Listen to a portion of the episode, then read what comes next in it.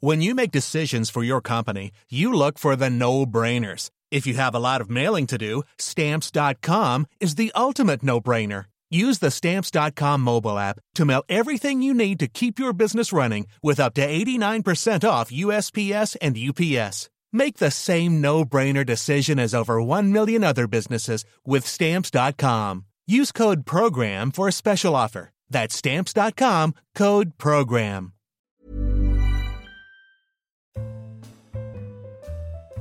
Chers auditeurs, bonjour et merci de votre fidélité aux émissions d'Orbis. Pour avoir été un bouleversement politique, philosophique et institutionnel, qui fit et continue de façonner notre monde moderne, la Révolution française fut aussi le théâtre d'un formidable affrontement entre les puissances européennes. Ces affrontements préludèrent à ceux du XIXe siècle et mirent un terme à ceux du XVIIIe entamés au moment des guerres de succession.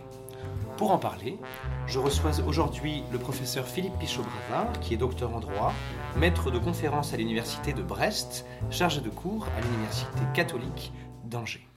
Philippe Pichot-Bravard, bonjour. Bonjour Paul Savouret. Merci d'avoir accepté mon invitation.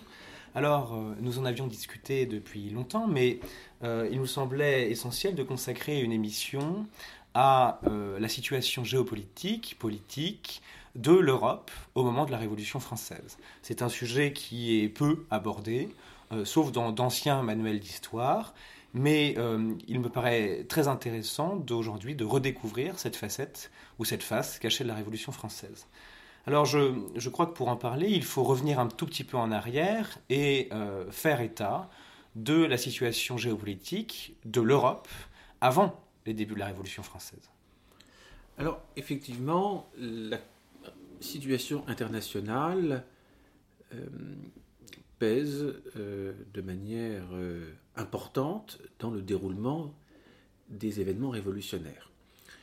À la veille de la Révolution en 1789, la France a une position de tout premier ordre. Euh, elle est le pays le plus peuplé d'Europe. Près de 29 millions d'habitants.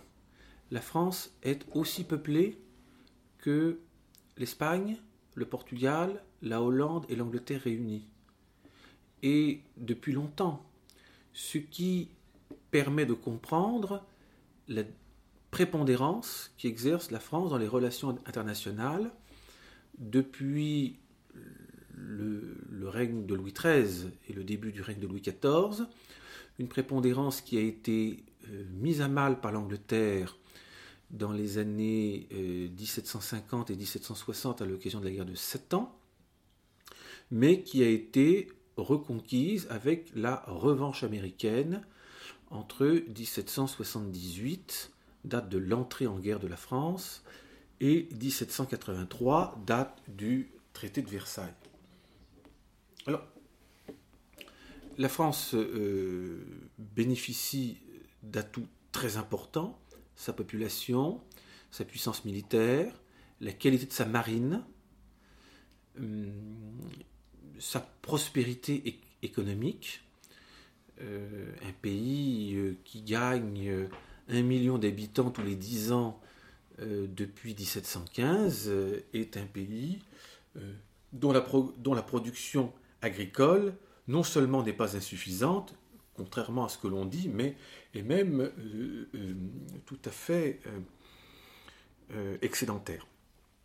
Et puis, la France bénéficie aussi du prestige de sa monarchie, qui est la plus, la plus ancienne maison régnante d'Europe.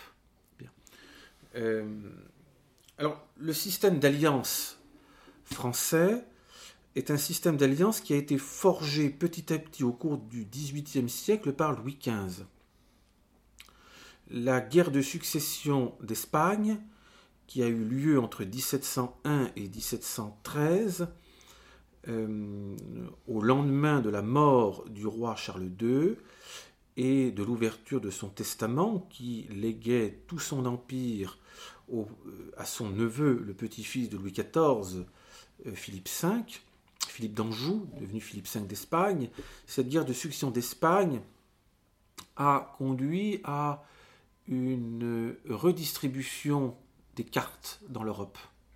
Mais une, redistribution qui n'a pas porté tous ses fruits immédiatement, car les traités d'Utrecht et de Rastatt en 1713-1714 ont été euh, une paix de compromis qui n'a pas euh, donné satisfaction aux différents acteurs, et cela explique que de nouveaux conflits aient éclaté, euh, conflit euh, contre l'Espagne en 1719, euh, guerre de succession de Pologne entre 1733 et 1738, guerre de succession d'Autriche entre 1740 et 1748, différents conflits dont l'ambition était de, rechercher un équilibre entre les différentes puissances. Alors quelles sont ces puissances? Euh, dans l'Europe du XVIIIe siècle. Il y a d'abord des puissances anciennes, la France au premier rang, l'Autriche, l'Espagne, euh, la Grande-Bretagne. Euh, il y a des puissances émergentes dont le rôle était jusque-là très secondaire et qui, à partir des premières années du XVIIIe siècle commence à jouer un rôle de tout premier ordre. La Prusse, l'électeur du Brandebourg, accède au titre royal à l'occasion de la guerre de succession d'Espagne, et en deux générations, la Prusse s'impose comme l'une des toutes premières puissances de l'Europe, notamment grâce à, l'armée forgée par le, roi, sergent, dont s'est servi euh, avec beaucoup de talent militaire son fils Frédéric II. Et puis, la Russie, la Russie qui s'ouvre à, euh, à l'Occident sous le règne de Pierre le Grand. Et puis dans le même temps, d'autres puissances qui jusque-là jouaient un rôle important, qui avaient été de grandes puissances au XVIe et au XVIIe siècle, disparaissent peu ou prou du jeu. Euh, la Pologne euh, est neutralisée et va disparaître à la fin du XVIIIe siècle pour des raisons institutionnelles, et puis la Suède. Après euh, l'épopée de Charles XII, la Suède, euh, euh, saignée à blanc par la, par, la par la, défaite de Poltava face aux Russes en 1709, la Suède devient un acteur de, de second plan. il est d'ailleurs assez notable de remarquer dans le cas de la Suède, ce qui est un cas un cas assez fréquent du destin d'une nation qui se joue en une journée. Le matin de Poltava, la Suède était une des grandes puissances de l'Europe. Le soir de Poltava, la Suède ne comptait plus. Et la Suède ne s'est jamais remise de cette défaite.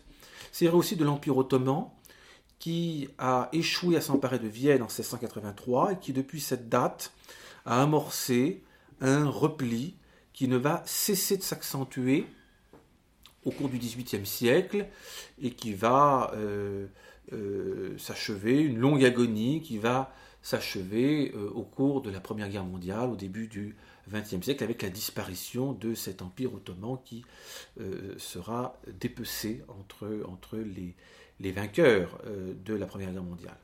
Donc voilà quelles sont les principales puissances. Dans ce jeu des puissances, le fait qu'un Bourbon règne à Madrid euh, change la donne en ce que euh, il y a euh, l'Espagne et la France qui, au cours des 16e et 17e, et 17e siècles, étaient des nations rivales, fréquemment en guerre l'une contre l'autre, sont désormais naturellement portées à être alliées.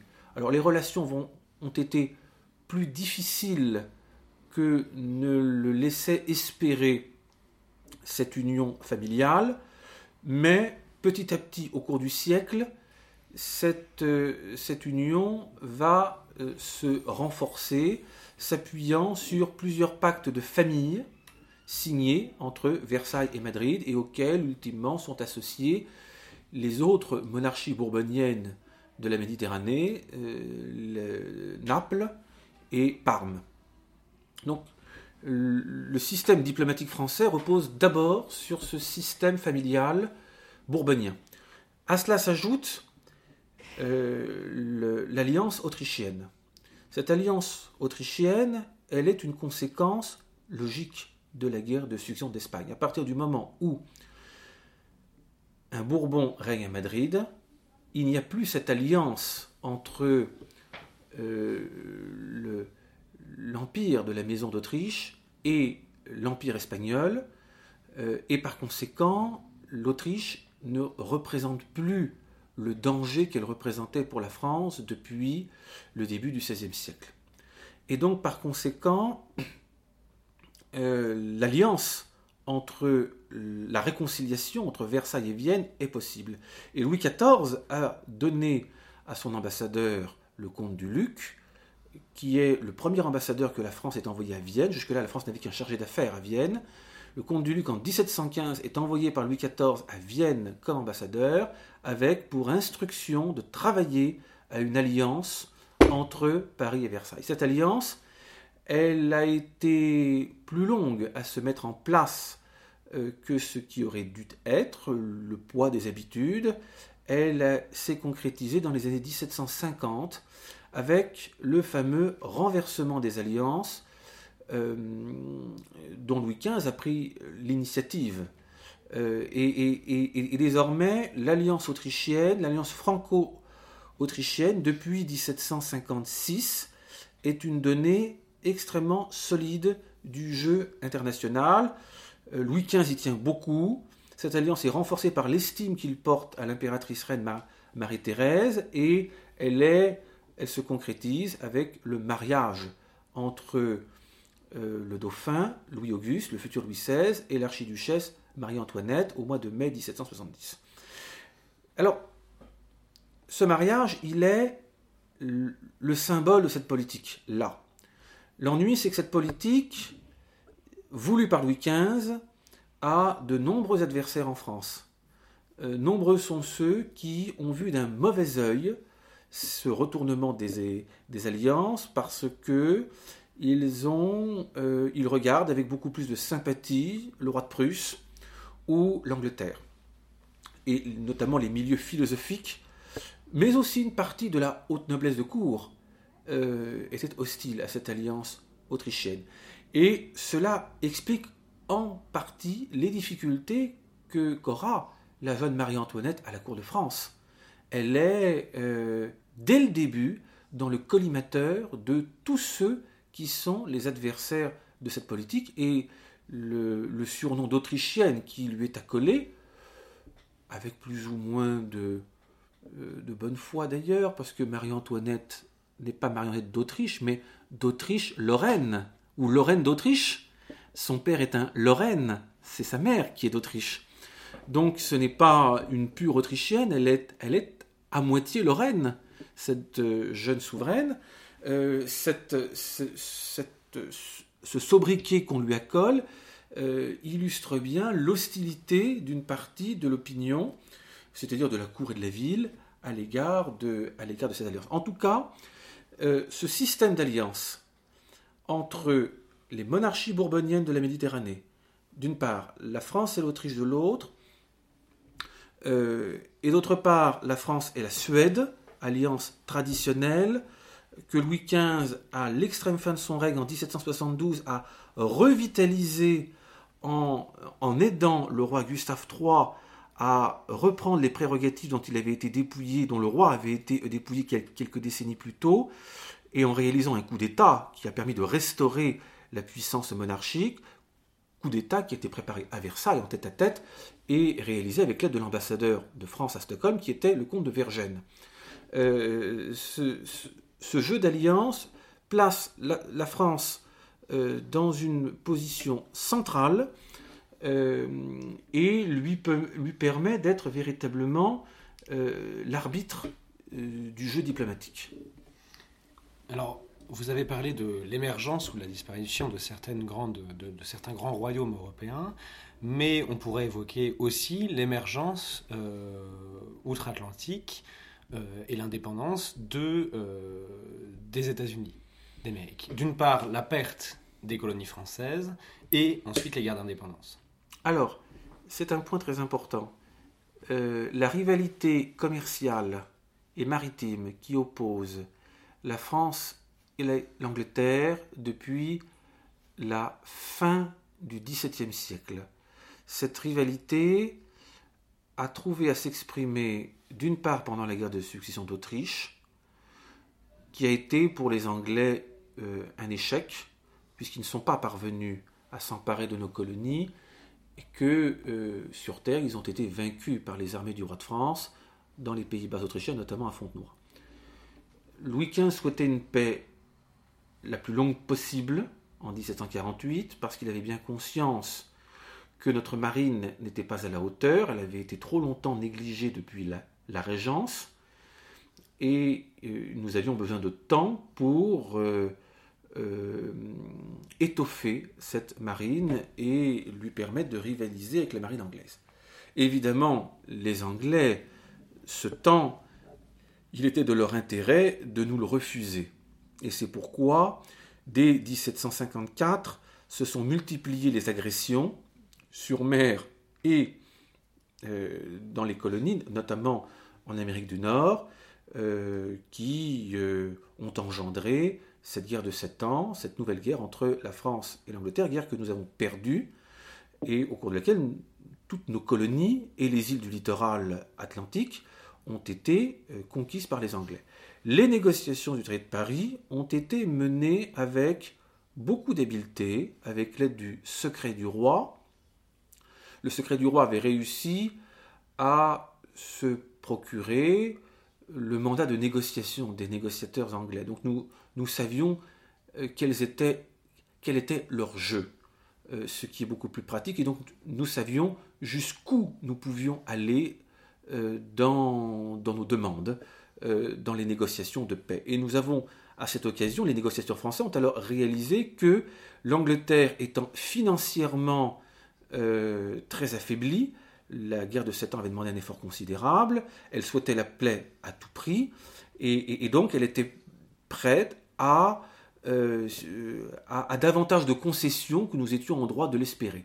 Et c'est ainsi qu'en 1763, dans la négociation, nous avons récupéré, outre les îles du littoral, les îles des Antilles, euh, Saint-Pierre et Miquelon, et les cinq comptoirs des Indes, c'est-à-dire en réalité tout ce qui faisait la puissance commerciale de la France. Nous perdons le Canada, et c'est une perte euh, grave, parce que le Canada était une colonie de peuplement, c'était une province française, c'était une partie de la France, c'est une partie de la France qui est amputée. Euh, dans le même temps, la population du Canada ne s'est pas beaucoup battue pour rester française. Euh, la bourgeoisie de Montréal et de Québec a capitulé le plus vite qu'elle a pu et a exercé des pressions sur euh, notamment le marquis de Montcalm, dans un premier temps à Québec, pour que la capitulation ait lieu. Ce sont les Indiens qui se sont battus pour nous, plus que les Français, euh, dont ils n'ont pas beaucoup résisté. Donc on, avait sauvé l'essentiel en 1763, euh, et, et, 15 ans plus tard, en 1778, lorsque les colonies euh, anglaise d'Amérique du Nord se soulève contre la couronne britannique, eh euh, la France a saisi cette occasion pour prendre sa revanche. Une revanche préparée depuis 15 ans, euh, grâce à la reconstitution de la marine, d'abord par Louis XV et Choiseul, ensuite par Louis XVI et Sartine. On ne reconstitue pas une marine en 4 ans. La belle marine de Louis XVI, elle doit à Louis XVI, mais elle doit aussi à son grand-père, qui avait consacré les dix dernières années de son règne. C'est une œuvre collective.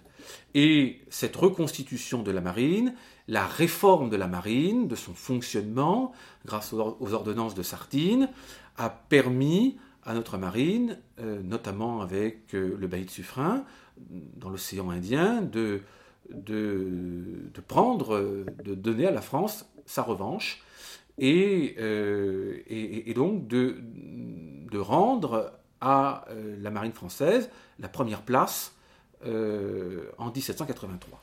Alors ce qui change beaucoup avec l'indépendance américaine, c'est la première fois qu'une colonie s'émancipe de la métropole. Et, ce, au nom d'un programme idéologique qui est celui de la, déclaration de Jefferson. Nous allons vers des temps nouveaux des temps où euh, l'Europe ne sera pas le seul centre de décision. Et d'ailleurs, les États-Unis s'étoffant et prospérant en 1823, donc moins d'un demi-siècle après, 40 ans après le traité de Versailles, par la doctrine Monroe, publieront une déclaration affirmant que l'Amérique, c'est le domaine des Américains et qu'il euh, n'est pas question que les puissances européennes euh, disposent du destin du continent américain à leur guise. Euh, troisième aspect, dans cette guerre d'indépendance américaine, Louis XVI a aidé des sujets rebelles du roi d'Angleterre contre la couronne britannique. La couronne britannique euh, dans les années qui vont suivre, va souhaiter prendre sa revanche. Bien.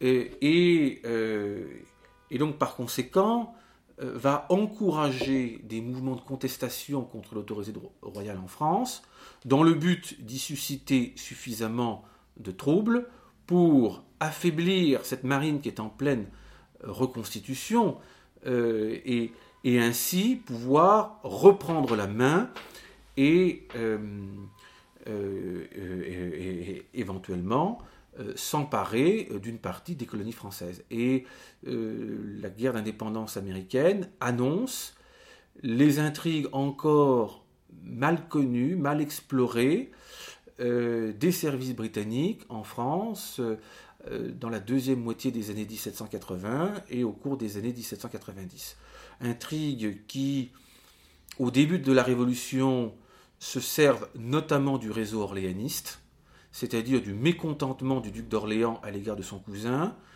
euh, et euh, du mécontentement, mais aussi de l'état d'esprit idéologique de la haute noblesse libérale, euh, avec les réseaux maçonniques qui sont, qui sont derrière.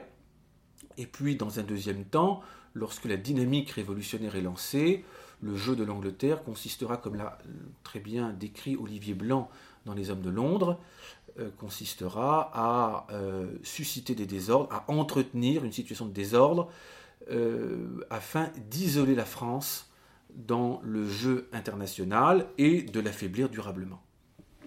Oui, parce que l'Angleterre a eu un rôle, un très grand rôle à jouer au moment euh, de la Révolution française, c'est-à-dire qu'elle a coalisé autour d'elle les autres euh, royaumes européens. Alors au départ, elle ne prend pas part euh, à la coalition des princes, parce que ça l'arrange de voir un Bourbon se faire évincer, mais c'est après. C'est dans un deuxième temps qu'elle anime, une fois que la France est suffisamment isolée dans le jeu international. Et euh, cet isolement est parachevé par l'exécution de Louis XVI. L'exécution de Louis XVI coupe la France du reste du monde.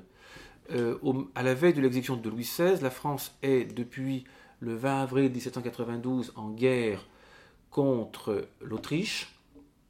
Euh, guerre qu'a déclaré l'Assemblée constituante a déclaré l'Assemblée législative, pardon. C'est l'Assemblée législative qui a déclaré la guerre, qui a, deux, qui a exigé du roi que le roi déclare la guerre du roi qu'il déclare la guerre. Mais sans l'Assemblée et sans cette, cette effervescence nationaliste qui la caractérise en 1792, jamais la guerre n'aurait été déclarée.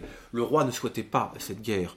Euh, le principe de la guerre a été voté à l'unanimité, moins sept voix, dans un climat euh, d'effervescence telle que quelques semaines plus tôt, le ministre des Affaires étrangères qui freinait des quatre fers avait été mis en accusation et déféré devant la haute cour. C'est dire à quel point les esprits étaient échauffés. Louis XVI n'avait pas d'autre choix que d'accompagner dans cette affaire l'Assemblée, même s'il ne croyait absolument pas à cette guerre. Donc à partir du 20 avril, la France s'est retrouvée en guerre contre l'Autriche. La Prusse a rejoint l'Autriche quelques semaines plus tard. et avec l'exécution de Louis XVI, la France se retrouve en guerre avec euh, l'Espagne, avec la Grande-Bretagne, avec la Hollande, et les relations sont euh, très mauvaises avec toutes les autres puissances, y compris la jeune République américaine, y compris avec la Confédération helvétique qui euh, garde et à juste titre un souvenir détestable de ce qui s'est passé à Paris le 10 août précédent. Il est intéressant de noter au plan idéologique que, alors même qu'en 1790, l'Assemblée constituante avait déclaré la paix au monde et s'inscrivait dans une perspective euh, euh, internationaliste. Euh, en 1792, elle entre dans une logique de guerre, et au nom finalement de l'idéologie révolutionnaire. certes, à partir de l'été 1791, le roi de Prusse et l'empereur euh, euh, manifestent euh, à la France révolutionnaire l'inquiétude que suscite à leurs yeux la situation de la France.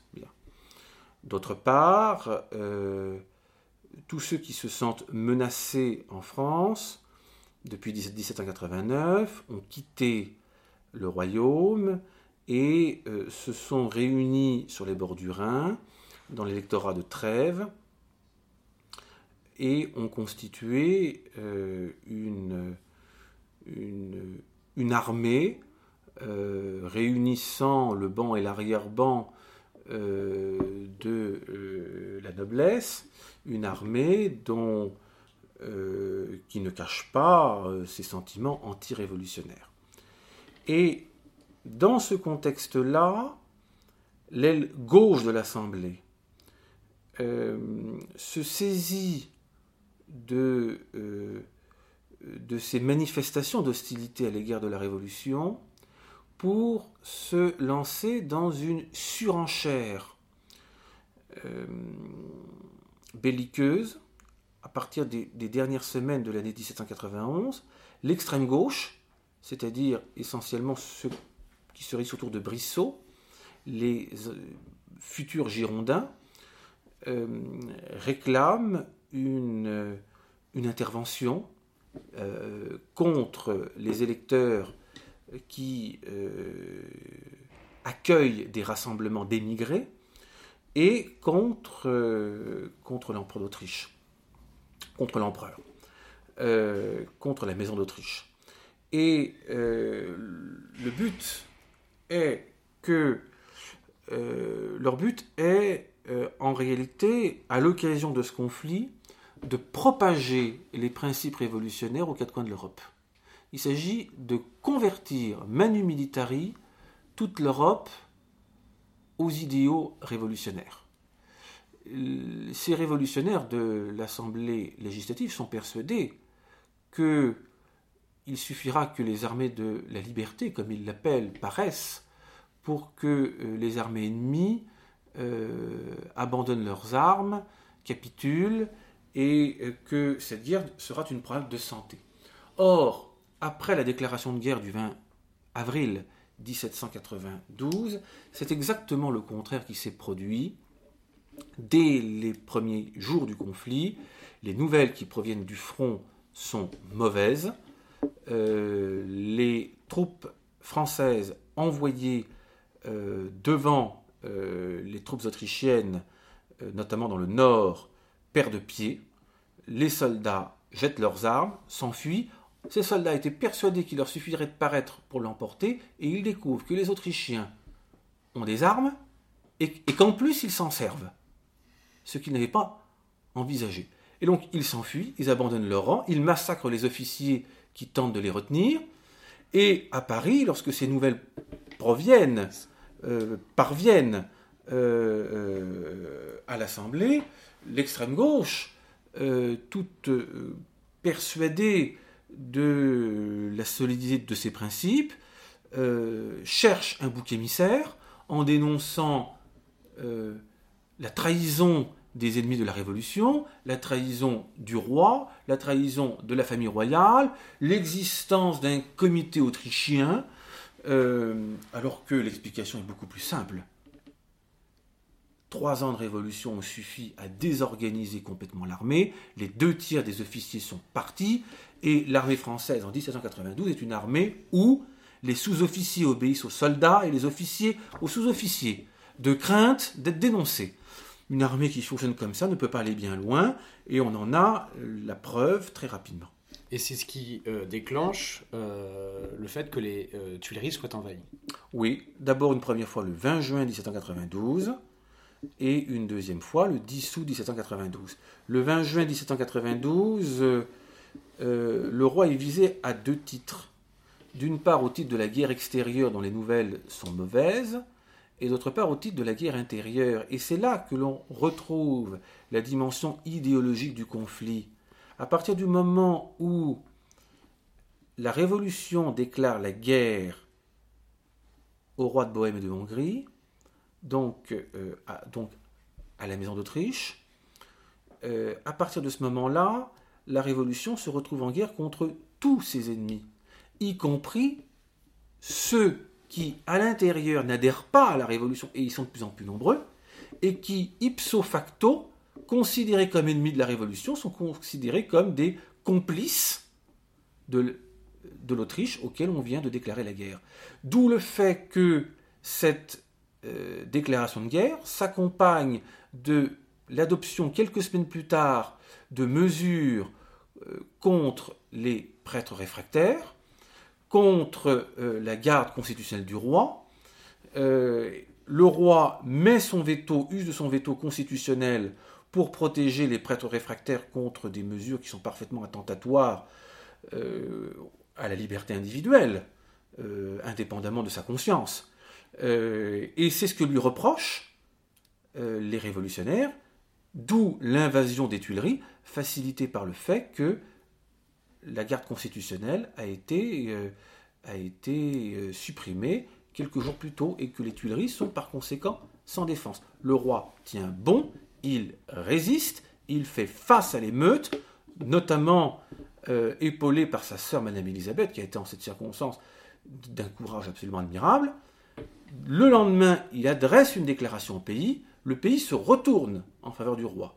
On a des pétitions qui affluent de la France entière, qui témoignent euh, euh, du mécontentement des corps constitués contre euh, les événements qui se sont déroulés le 20 juin 1792 à Paris. Les Jacobins voient le danger. Pendant quelques jours, ils ne sont pas à la fête. Et dès les derniers jours du mois de juin, ils reprennent les choses en main, ils repartent à l'offensive avec pour but de détruire la monarchie, de détruire la Constitution. Mais il leur faut un prétexte. Il leur faut un prétexte pour lancer l'assaut contre les Tuileries. Et le prétexte, ils le cherchent, ils l'attendent pendant tout le mois de juillet et il va venir avec le manifeste de Brunswick. Le 30 juillet 1792, c'est le jour où ce manifeste est connu à Paris, c'est le jour où l'on discute pour la première fois de ce manifeste au Club des Jacobins. Et ce qui est intéressant. Alors, si, simplement on rappelle ce qu'est le, manifeste, le manifeste de Brunswick, c'est ce. Euh, le duc de Brunswick, chef de la coalition, menace Paris, Paris de représailles militaires au cas où il serait porté atteinte à la personne de leur majesté. Ce manifeste a été rédigé par un émigré français, qui est M. de Limon, qui est connu pour avoir appartenu euh, au réseau orléaniste. Ce qui rend d'ailleurs cette intervention assez suspecte. Le 30 juillet, ce manifeste est connu à Paris, et la réaction du club des Jacobins est tout à fait stupéfiante. Ce n'est pas la colère qui euh, euh, ressort des débats. C'est un éclat de rire général, un soulagement général. Enfin, ils tiennent le prétexte qu'ils cherchaient depuis des semaines et des semaines sans le trouver. Fort de ce prétexte, ils, euh, vont lancer l'offensive contre la monarchie. Dès le lendemain, une section demande la déchéance du roi. Euh, les Jacobins exercent, en s'appuyant sur les fédérés qui sont arrivés à Paris, une pression sur l'Assemblée, et euh, cela conduira au renversement de la monarchie euh, le 10 août 1792. Et cela aussi déclenche le fait qu'il y ait des levées en masse et qu'il y ait une contre-offensive contre euh, la coalition des princes. Et Alors, la- qu'arrive euh, au mois de, de septembre la, la bataille de, de Valmy. Oui, alors le, les nouvelles du front étant désastreuses, la patrie a été déclarée en danger le ça. 13 juillet, c'est-à-dire 17 jours avant le manifeste de Brunswick. 17 jours avant. C'est à ce moment-là que la patrie est déclarée en danger, et c'est au nom de ce principe que l'on fait appel aux volontaires et que des volontaires s'engagent un petit peu partout, que les militants révolutionnaires s'engagent dans cette armée, traversent la France. C'est l'occasion des premiers massacres, notamment de prêtres réfractaires. Ce sont, des, volontaires qui massacrent les premiers prêtres réfractaires en juillet 92, donc avant même la chute de la monarchie, dans la Genève et dans la vallée du Rhône. Ils arrivent à Paris, ils participent au 10 août, du moins ceux qui sont arrivés avant le 10 août, avant de partir aux frontières. La situation militaire est désastreuse euh, jusqu'à la rencontre de Valmy, que je n'ose pas appeler une bataille, car il n'y a pas eu de bataille à Valmy. À Valmy, il y a eu une rencontre entre les deux armées, l'armée du duc de Brunswick, c'est-à-dire l'armée austro-prussienne avec des contingents d'émigrés français, et l'armée de la Révolution. Euh, on a tiré quelques coups de canon, euh, et l'armée du duc de Brunswick a battu en retraite sans combattre. Et la retraite a été ensuite catastrophique. Pourquoi le duc de Brunswick a-t-il battu en retraite sans combattre? Ça reste un très grand mystère. Ça reste un très grand mystère. Euh, des rumeurs de corruption ont couru. Euh, D'aucuns ont constaté que le garde-meuble euh, resserrant les bijoux de la couronne avait été pillé dix jours avant, que l'entourage de Danton était impliqué dans ce pillage, et que curieusement, on a retrouvé 15 ans plus tard, à la mort du duc de, de Brunswick, certains des diamants de la couronne de France dans la succession du duc de Brunswick. Ce qui est tout à fait curieux, effectivement. Donc, euh, ces rumeurs de corruption euh, laissent entendre qu'il y aurait eu euh, une entente entre Danton et le duc de Brunswick pour que ce combat n'ait pas lieu et, que l'armée de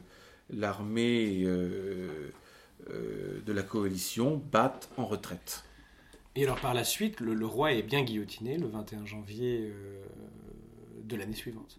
Alors, le procès du roi euh, commence effectivement au mois de décembre 1792.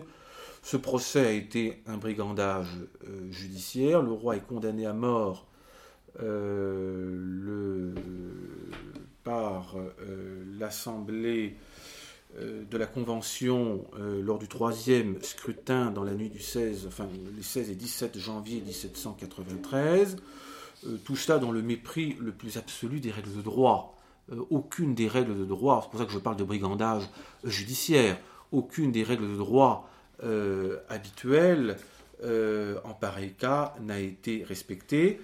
Cette, exécution du roi a été